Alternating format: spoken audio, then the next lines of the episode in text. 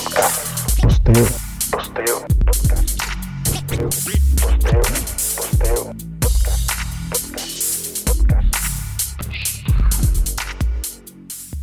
Hace unos días, un apóstol dijo en un video que para Dios es más importante el dinero que la fe o la misericordia.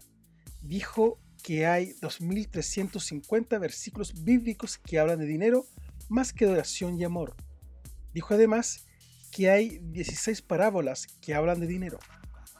Escuchando las palabras de este hombre, podemos citar un verso que dice, donde está tu corazón está tu tesoro. Podemos también citar versos bíblicos que hablan sobre los lobos que se aprovechan de las inocentes ovejas que creen todo lo que el ungido dice. La religión nos esclavizó con el libro de Malaquías, nos maldijeron por no dar el diezmo en el alfolí, y muchos ungidos aún creen que a Dios se le puede comprar y que Él va a actuar dependiendo de cuánto dinero entreguemos a sus arcas.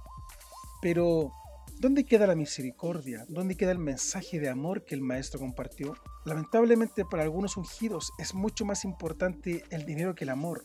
Es más importante que la fe, más importante que la esperanza.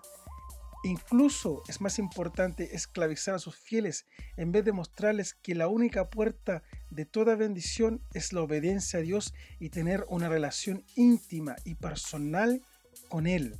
Para estos ungidos es más importante que la gente siga dependiendo de ellos y que no tengan una relación plena con Dios porque es ahí cuando realmente esas ovejas esclavizadas conocerán la verdad que los hace libres y el negocio que ellos han construido simplemente se las derrumbará.